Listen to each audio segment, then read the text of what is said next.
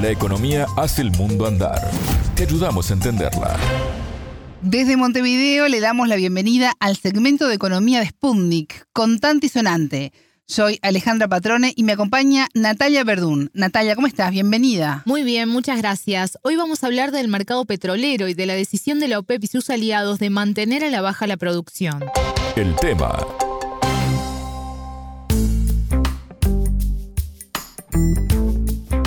La Organización de Países Exportadores de Petróleo y sus aliados acordaron mantener la extracción de petróleo el año que viene en un nivel de 40,46 millones de barriles diarios, Natalia. Exacto, a esa resolución se llegó el 4 de junio. Esto implica que la reducción será de 1.396 millones de barriles por día. La decisión fue tomada para lograr y mantener la estabilidad del mercado de petróleo, así como para garantizar la previsibilidad del mercado a largo plazo, según un comunicado de la organización. En el marco del acuerdo, Rusia deberá ajustar la producción de 10.478 millones a 9.828 millones de barriles diarios y Arabia Saudí reducirá su oferta en un millón de barriles diarios a partir del próximo primero de julio. Para este contante y sonante conversamos con el politólogo venezolano y especialista en geopolítica del petróleo, Miguel Jaimes, quien afirmó que esta reducción no va a afectar las economías de estos países voy a afirmar algo. Eh, Rusia y Arabia Saudita mañana mismo puede retirar del mercado 5 millones de barriles de petróleo cada uno y esto no les va a afectar. Hace, hace año y medio cuando comenzó la guerra el petróleo estaba en 19 y 20 dólares. Hoy en día se está marcando en 80. Cuando se retiró un millón de cada uno empezaron a subir los marcadores. Ha llegado a 130. Es decir, que un petróleo que ellos vendían a 19, 20 dólares, hoy lo venden a 80. Tienen capacidad, se está facturando cuatro veces arriba. Y si cada uno retira 5 millones del mercado, el precio del barril se va a ir a no menos de 140 dólares. En el 2008 lo vimos a 155 dólares. JP Morgan, Rusia y otras aseguradoras hablan de un precio del barril superior a 200 dólares. ¿eh? Esta medida de reducción de la producción no es nueva, y ando un poquito más fino Natalia, la primera fue a fines del año pasado. Es verdad, este es el tercer ajuste. En octubre, los miembros de la OPEP más consensuaron bajar la producción en 2 millones de barriles, iniciada en noviembre.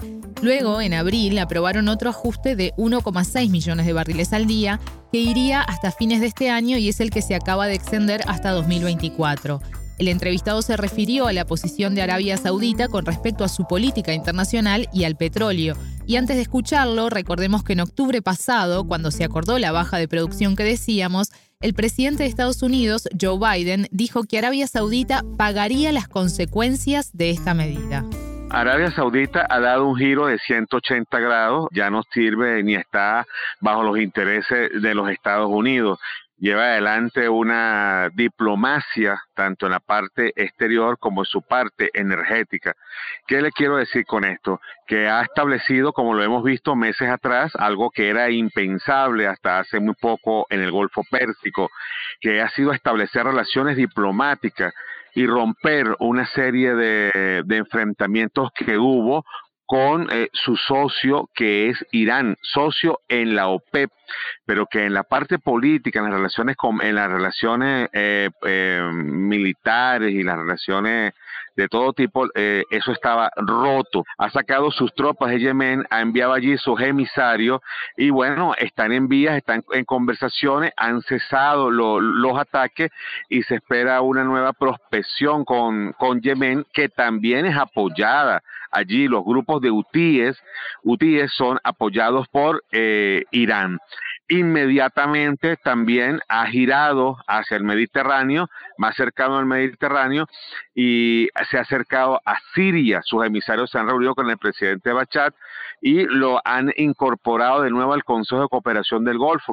Esto significa que le quita el apoyo logístico, militar, económico a los grupos terroristas, Al Qaeda, Asnurra, eh, este, el califato islámico. Arabia Saudita ahora ha emprendido una cercanía con la Federación Rusa. Entonces, los más poderosos del mundo, que son Rusia y que son eh, Riyadh, en producción de petróleo, cada uno aporta, actualmente está aportando unos 10 millones de barriles al, al mercado, han hecho una alianza para protegerse de las agresiones de la OTAN, de Biden, hay que decir que los Estados Unidos forzaron esta decisión muy buena y muy, y muy esperada. Los Estados Unidos, creyendo hacer menos, hicieron más. Entonces, eh, esto ha potenciado organizaciones del área tan importantes como la ASEAN, como el Consejo de Cooperación del Golfo, como la Ruta de la Seda, como los BRICS igualmente. ¿Y cómo afecta esto a Estados Unidos? Estados Unidos ha vendido petróleo de sus reservas estratégicas para intentar compensar la reducción de la OPEP y sus aliados. Una baja, que dice el entrevistado, es en respuesta a la posición de Estados Unidos hacia la organización desde el gobierno de Donald Trump se han sacado cantidades de miles de barriles de petróleo, millones de barriles de petróleo para compensar el desequilibrio de no aprovisionamiento. Eso hay que decir que se lo robaban, se lo robaban y lo saqueaban sobre todo desde Siria, pero ahora eso va a cambiar porque ya de frente militarmente Rusia ya está frenando esa, ese robo de, petróleo desde Siria y ahora eso se mantenía con estos grupos de terroristas que ya Arabia Saudita no lo va a financiar.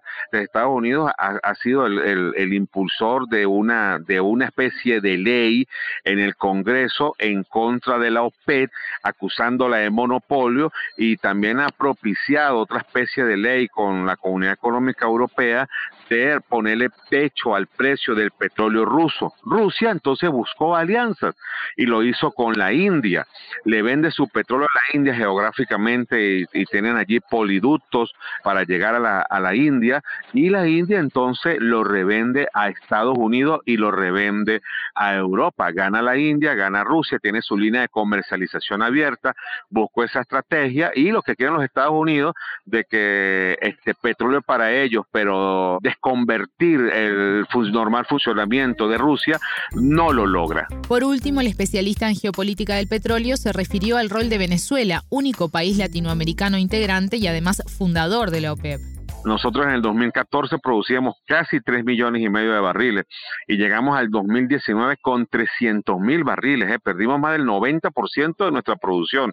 Una cosa increíble en la reserva de petróleo más grande del mundo.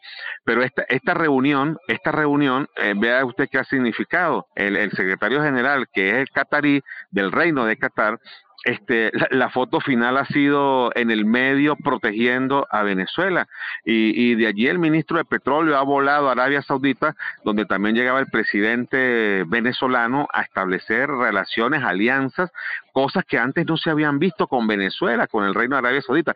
Somos socios, nos sentamos en la OP, pero hasta ahí, solamente esa formalidad, algunos equilibrios, algunos consejos, alguna puesta de acuerdo. Pero ahora Venezuela ha ido más allá. Se han firmado convenios en salud, en infraestructura en comunicaciones, eh, se ha realzado a Venezuela, se le ha esperado, se le ha citado, se le ha comparado en el principal escenario en el cual ellos reconocen a Venezuela con su vocería y con sus propuestas. Ese respeto, ese respaldo, ese espaldarazo en las relaciones diplomáticas internacionales es importante para Venezuela. más aún cuando todas esas relaciones estaban totalmente destruidas. Los Estados Unidos y Europa se encargaron de destruir las relaciones internacionales de Venezuela.